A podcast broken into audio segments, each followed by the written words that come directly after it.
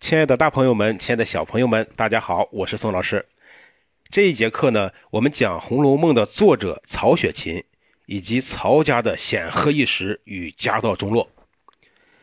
曹雪芹呢，名瞻，字梦阮，号雪芹，大约生于公元一七一五年左右，卒于公元一七六三年左右。这就是作者的生卒年、名字号。曹雪芹呢，出生于一个有文化素养的皇家世仆家庭，历康熙、雍正、乾隆三个朝代。那么曹家当时到底显赫到什么程度呢？那真是不说不知道，一说吓一跳。曹家本来呢是汉人，后来呢被努尔哈赤俘虏了，曹家呢就在皇室做了包衣，包衣是满语，就是奴隶的意思，并且加入了满籍。曹家的祖上有战功，高祖曹振炎可以说是跟随努尔哈赤出生入死，是清朝的开国功臣。到了康熙年间，曹家就已经发迹了。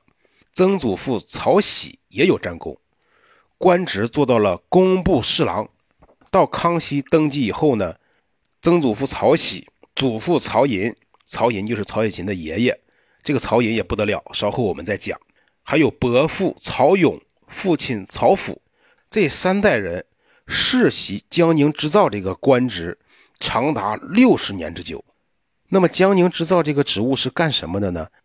他是负责掌管朝廷所需要的各种织物的织造、采购和供应的。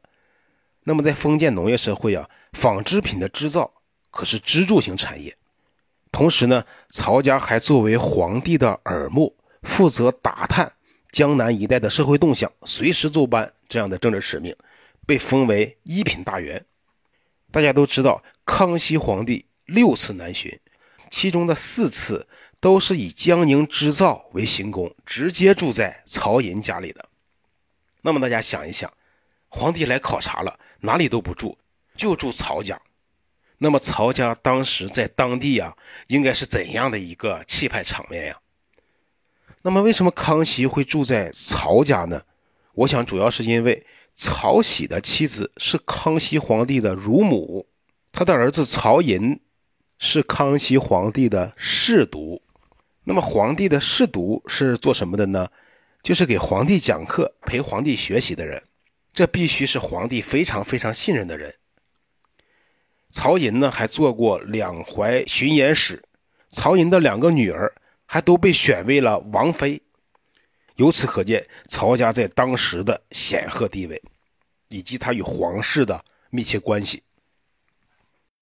曹家呢，还是一个具有文学教养的世家。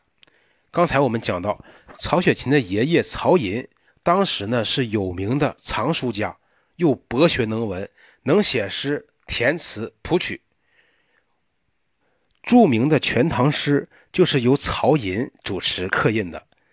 那么，在这种家庭环境下，无疑对曹雪芹的文学素养有着直接的影响。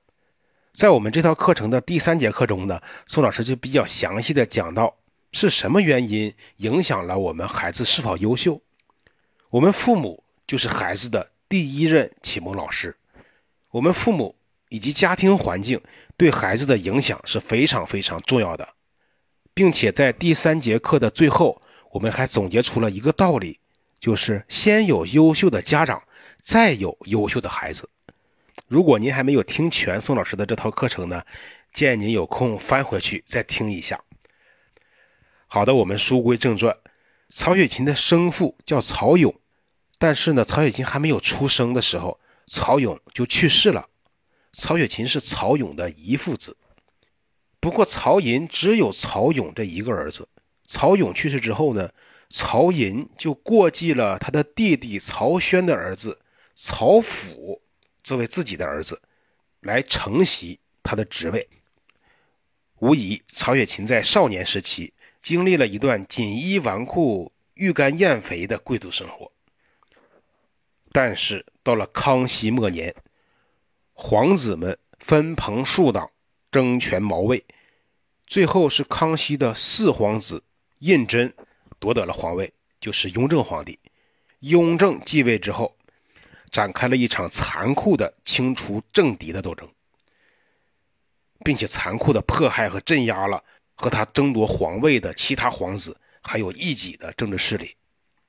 那么，曹雪芹的父亲曹府在皇室内部的夺权斗争中就被牵连了，也就是我们今天所说的站错队了，并且呢，他在江宁织造这个任期之内财务亏空等等原因被罢官抄家下大狱，之后又被遣返回北京。曹家从此就衰落了。曹雪芹当时大约只有十二三岁，也被遣送回了北京，住在香山脚下。《红楼梦》就是曹雪芹在香山脚下写成的。曹雪芹本人呢是多才多艺的，曹家遭贬之后就逐渐衰落了，举家十州九长赊，曹雪芹就成为了一个。落魄潦倒的文人，但是他的性格正直、耿介、豪放。爱新觉罗·敦诚在诗中就写道：“曹子大笑称快哉，及时作歌声朗朗。”从中可见一斑。曹雪芹五十岁的时候才有了一个儿子，老来得子，本来呢是件好事，但是因为生活实在太穷困了，儿子得了病，不幸夭折了。曹雪芹伤痛成疾，在贫病交迫中，于大年三十儿搁笔长逝了。死后留下“琴剑在壁，心腹飘零”，连《红楼梦》的手稿也没有人整理。几位生前好友草草地殡葬了这位伟大的作家。万分可惜的是，当这位伟大的作家与世长辞的时候，《红楼梦》还没有写完。